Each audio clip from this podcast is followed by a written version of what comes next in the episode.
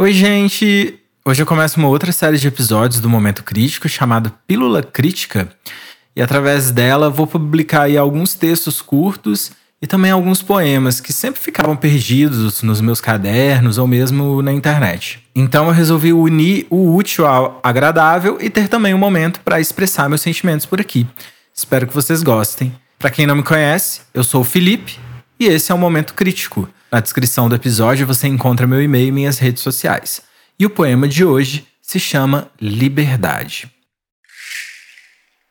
Todos procuram a liberdade, desde os primórdios da história quando éramos somente a escória dos tiranos da sociedade. Eram ladrões os ignorantes, que sem saber fazer o fogo sucumbiam. Prisioneiros de si mesmo se tornariam, na noite em que não reconheceram seus semblantes. Eram trancafiados os iletrados, e com a escrita acharam a primeira pista. Daquilo tudo que lhes vinha à vista, conseguiram a chave para abrir o cadeado.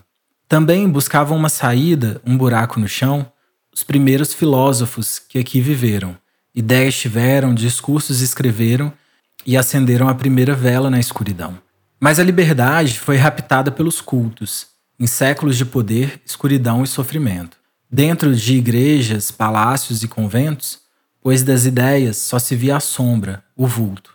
E aqui para um pouco, rezando para aqueles fiéis que de tanta salvação procurarem, que de tanta espiritualidade almejarem, se entregaram para os outros, os cruéis. E em meio a descobertas e revoluções, as pestes, cruzadas e novos mundos, houve também aquele período imundo, quando de mercadorias encheram as embarcações. Pessoas se tornaram coisas, cotação, perderam as almas e as famílias, deixaram a humanidade e viraram ilhas, de sofrimento e de solidão. Solidão que até hoje reverbera, em cada sangue, em cada veia, em cada oportunidade que se cerceia, a liberdade forte e sincera. Não preciso ver alemães ou judeus. Não preciso ser traficante ou juiz. Não preciso escutar que já fiz aquilo que não agrada a Deus. Eu não preciso ser do povo, a minoria, para descobrir que eu estou trancafiado por um sistema injusto, cercado e por importantes mãos deixado à revelia.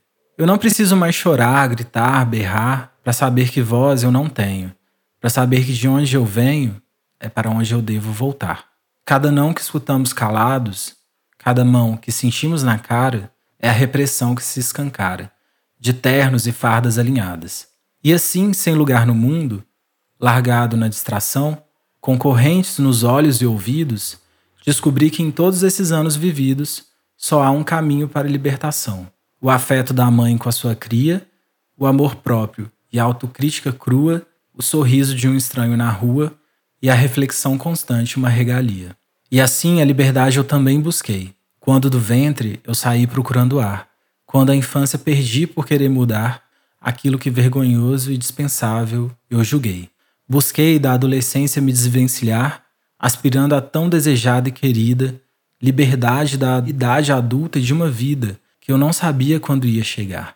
Hoje eu penso que quem ama se liberta, quem reflete se distancia daquilo que seu ego queria, deixando uma janela aberta.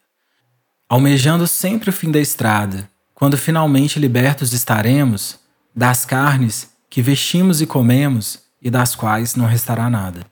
Difícil é dizer que nossa consciência terá um fim e um destino certo, com tanto trabalho e afeto, feito sem conveniência. Prefiro acreditar na evolução do ser e estar, que o respeito alcançaremos que um mundo melhor construiremos e que a liberdade não tardará a chegar. Momento crítico. Vamos! Momento crítico.